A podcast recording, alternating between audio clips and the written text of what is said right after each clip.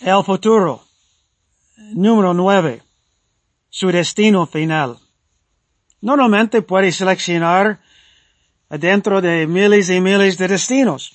Y para hacer su vacación y viajar, puede seleccionar entre los continentes y los muchos países en ellos y los, las miles y miles de ciudades en todos los países.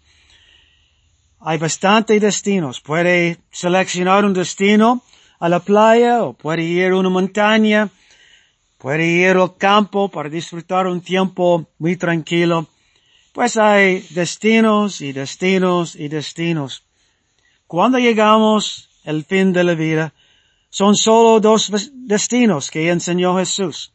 Él dijo en Juan capítulo 5 que todos los que están en las tumbas van a oír su voz y vendrán unos a la resurrección de la vida y otros a la resurrección de la condenación. Unos van a ir arriba y otros van a bajar al lago de fuego. Qué triste. Solo dos destinos. Podemos aprender sobre los destinos, o por lo menos Hoy estoy hablando acerca del destino final de ellos que no estarán en el cielo, de ellos que no son cristianos. Podemos leer sobre su destino en Apocalipsis capítulo 20. Allí podemos leer acerca del destino final de Satanás. Dice que será lanzado al lago de fuego y será atormentado día y noche por los siglos de los siglos. Pobrecito, él va a pagar su precio por su rebelión contra Dios. Y también los últimos versículos del capítulo podemos leer ahí acerca del juicio final de todas las personas que no son salvas. Ellos que no conocen a Cristo como Salvador.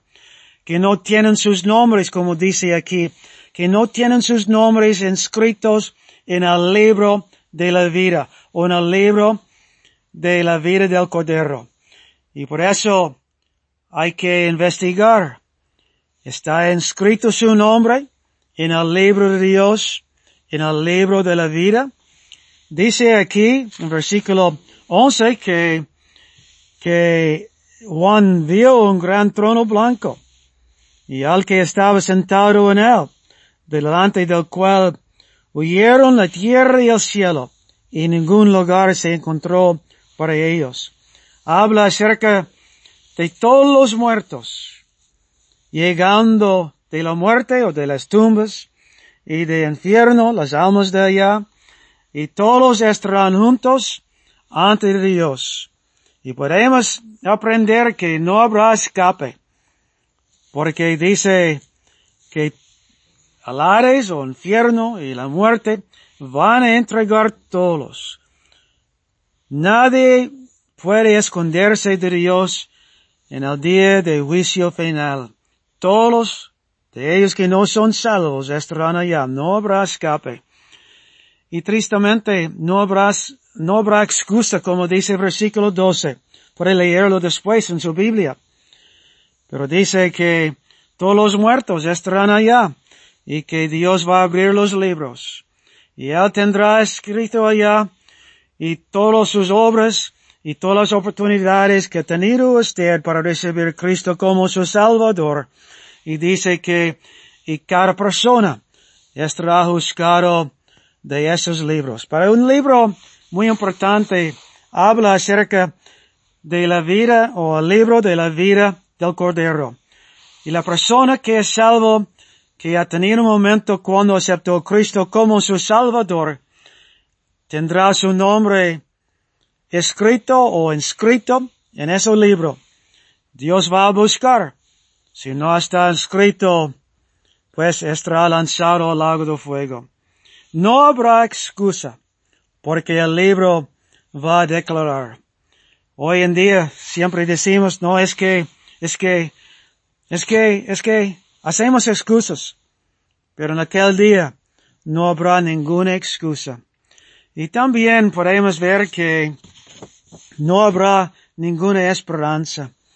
Después del juicio, cuando Dios había investigado que su nombre no está inscrito en el libro de su hijo. Dice que el que no se halló inscrito en el libro de la vida fue lanzado al lago de fuego. ¿Dónde va a pasar la persona en un lugar de tormento? Y va a pasarlo por toda la eternidad.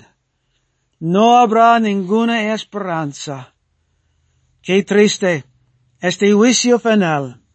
No habrá escape. No habrá excusa. No habrá esperanza ninguna.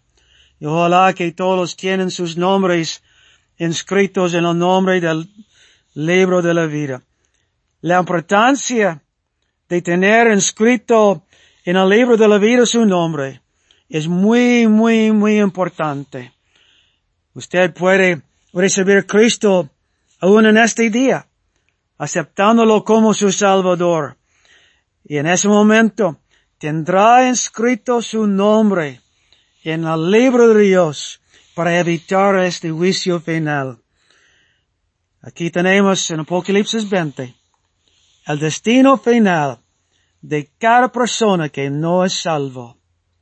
Lo que hace la diferencia es tener su nombre en el libro de Dios. ¿Está inscrito su nombre?